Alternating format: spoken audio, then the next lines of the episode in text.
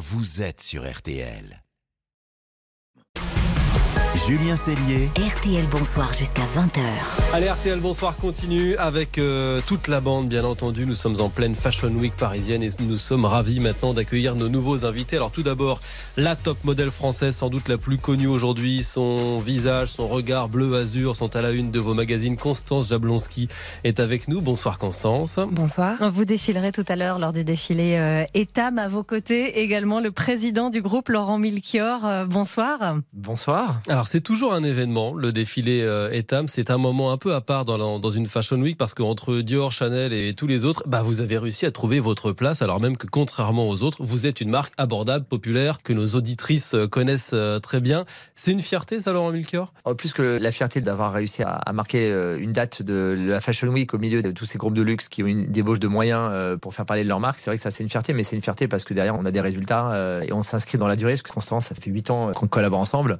Et donc vous avez dit en introduction que Constance va défiler ce soir. En fait, Constance ne va pas défiler ce oh soir. ça, c'est la news. Voilà, vous êtes les premiers à le savoir. Le défilé est dans un peu plus d'une heure. Donc, euh, Constance reste une, voilà, une partenaire de la marque. Mais c'est vrai que d'un commun accord, on pense qu'à un moment donné, il faut aussi euh, proposer, euh, surprendre les, les, consommatrices. Voilà, donc vous, avez, vous accompagnez Constance depuis, depuis 2016, un Etam, en tant qu'égérie, et donc maintenant peut-être un peu plus dans l'ombre. Vous avez défilé en effet à, à 8 mois de, de, grossesse pour, pour la marque de lingerie. Est-ce que pour vous aussi, c'est une fierté euh, de défiler, de, participer, d'accompagner une marque qui met aussi en avant euh, les corps un peu différents, toutes les tailles, et puis euh, qui permet à toutes les, toute la population d'accéder à, de la lingerie. Complètement. je partage entièrement d'ailleurs ces valeurs. C'est une marque avec un vrai respect de la femme. Sur le podium, vous verrez vraiment des filles de toutes les couleurs, de toutes les formes. Et c'est ça qui est chouette comparé à plein d'autres défilés cette semaine. Et ça compte pour vous tout ça? Vous dites,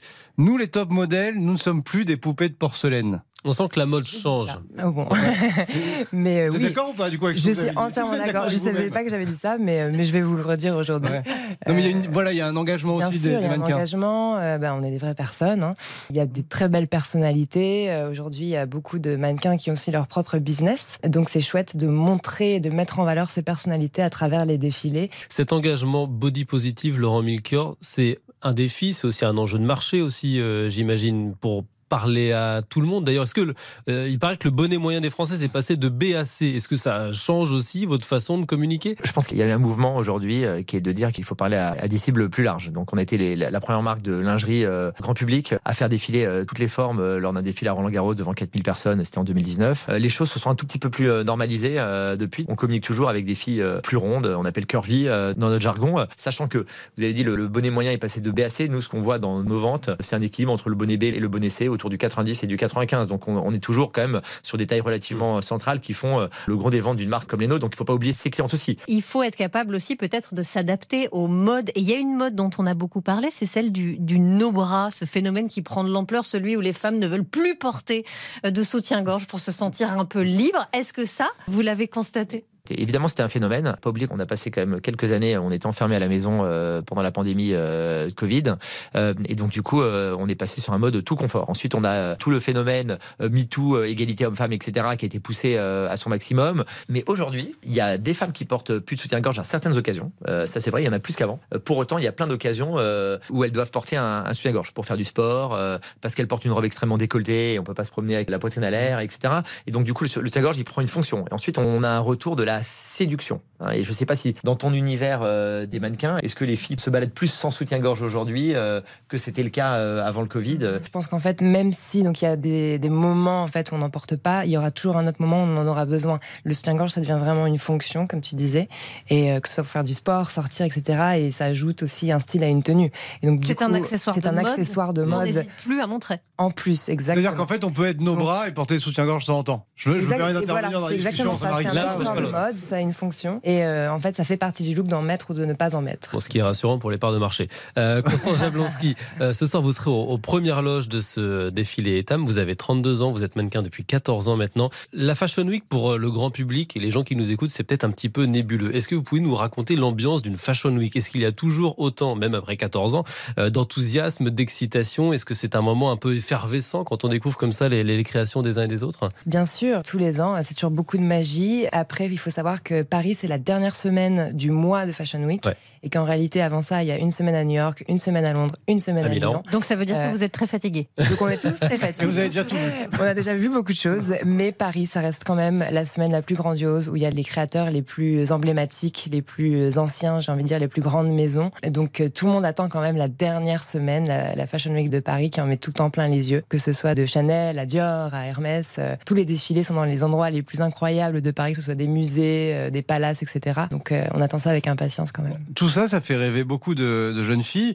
Ouais. Euh, vous, je me suis laissé dire que c'était pas forcément votre rêve de devenir mannequin. En 2006, votre frère vous inscrit pour s'amuser à un concours élite modèle look, c'est ça? Exactement, oui. C'est parti de là en fait. C'est parti. Euh, oui, mon frère était. On est très très proche avec mon frère. On a un an d'écart et lui était un grand fan de mode. Euh, donc c'est un peu lui qui m'a mis le pied à l'étrier. Je suis tombée un peu dedans par hasard. Voilà, j'ai eu beaucoup de chance. Je savais pas trop ce que je voulais faire de ma vie et puis là, la, la vie a choisi. J'avais fait le concours élite quand j'avais 16 ans. Puis euh, j'ai continué euh, le lycée parce que j'étais très jeune. Et c'est une fois avoir euh, passé le bac, je suis retournée en vacances aux États-Unis avec ma maman. Et là, je me suis fait repérer par euh, une autre agence, l'agence Marilyn. Et du coup, c'est l'agence Marilyn qui m'a vraiment lancée. Donc, j'ai fait tous mes débuts à New York avec eux. Et ça a très vite démarré, en fait. Ouais, vous ne Voilà. pouviez pas passer à côté de votre destin, visiblement. Hein. Non, mais ça doit être assez fou, parce que vous aviez quoi 17 ans, vous partez de chez vous dans, dans, Oui, votre, euh, dans vos Hauts-de-France euh, natales, vous vous installez à, à New York, vous n'aviez pas le mal du pays à 17 ans? Bah non, en fait, à 17 ans, euh, moi, personnellement, j'avais euh, soif de voyager. euh, J'étais très heureuse de quitter euh, mon petit village du nord de la France. Vous étiez à Lens à l'école, c'est ça, non? Absolument, vous êtes bien renseigné. Ouais, C'est-à-dire que quand t'es à Lens, t'as envie de partir à New York aussi. hein. Ah. J'adore Lens, hein, mais... Les auditeurs lensois vont Euh, vous ouais, J'ai fait toute ma scolarité à Lens. Moi, j'habitais un petit village sublime qui s'appelle Vimy, avec le très beau monument canadien que je vous conseille à tous de visiter. Et euh, oui, donc je suis partie à 17 ans euh, avec des étoiles plein les yeux euh, et j'ai jamais voulu rentrer. Et la France, vous l'avez retrouvée après, après Et je le l'ai confinement. retrouvée, Vous êtes revenu vous installer là, ça. dans l'Hexagone. Voilà, avec la pandémie, bah, je crois qu'un peu comme tout le monde, on se repose un peu des questions. J'arrivais à 30 ans, j'avais envie d'avoir un enfant. Donc, bah, je, tout simplement, je suis rentrée en France, j'ai eu mon bébé, et, et puis tout s'est fait naturellement. Et puis, je suis hyper contente d'être rentrée et de retrouver euh, mes racines. Et vous rentrez du côté de Lens très régulièrement, paraît-il, c'est ça Évidemment, tous Évidemment. les week-ends. Des frites chez Sansas. et, et vous vous diversifiez maintenant, puisque Cyprien qui a goûté Ah peut, peut confirmer, vous vous lancez donc dans... Alors, on dit pas champagne sans alcool, on dit Voilà, vin effervescent, c'est ça Ce sont des vins effervescents, en effet, parce que champagne, c'est une appellation protégée. C'est en tant que mannequin, vous sortiez souvent, etc. Et au bout d'un moment, c'est pénible parce qu'il n'y a rien à boire en fait. Parce qu'on ne veut pas être bourré. Ou... Voilà, et, et- et pas que mannequin. En fait, je crois que nous tous aujourd'hui, on a des vies à 100 à l'heure. Mm. euh, on a des dîners tous les soirs. euh, notre travail, c'est un peu notre vie sociale aussi. Donc, on essaye de tout combiner ensemble. Et en fait, ça devient impossible à un moment de boire et faire la fête et euh, d'être opérationnel le matin avec les enfants, le boulot, etc. je crois qu'on se retrouve tous là-dedans. Merci Constance Jablonski, vous la, la top modèle française. Et merci à vous, Laurent Milchior, euh, donc patron du groupe Etam, d'avoir passé un moment avec nous ce soir sur RTL avant ce défilé Etam ce soir dans le cadre de la Fashion Week parisienne. Merci à tous les deux. Merci, Merci. à vous trois. RTL, bonsoir. Et restez avec nous parce que RTL Bonsoir continue. Dans quelques secondes, l'équipe s'agrandit avec l'arrivée d'une Isabelle Choquet prête à en découdre en studio. Bonsoir Isabelle. Bonsoir. Dans un instant, nouveau match, des infos pour briller avec vous. Et Marion, à tout de suite. RTL,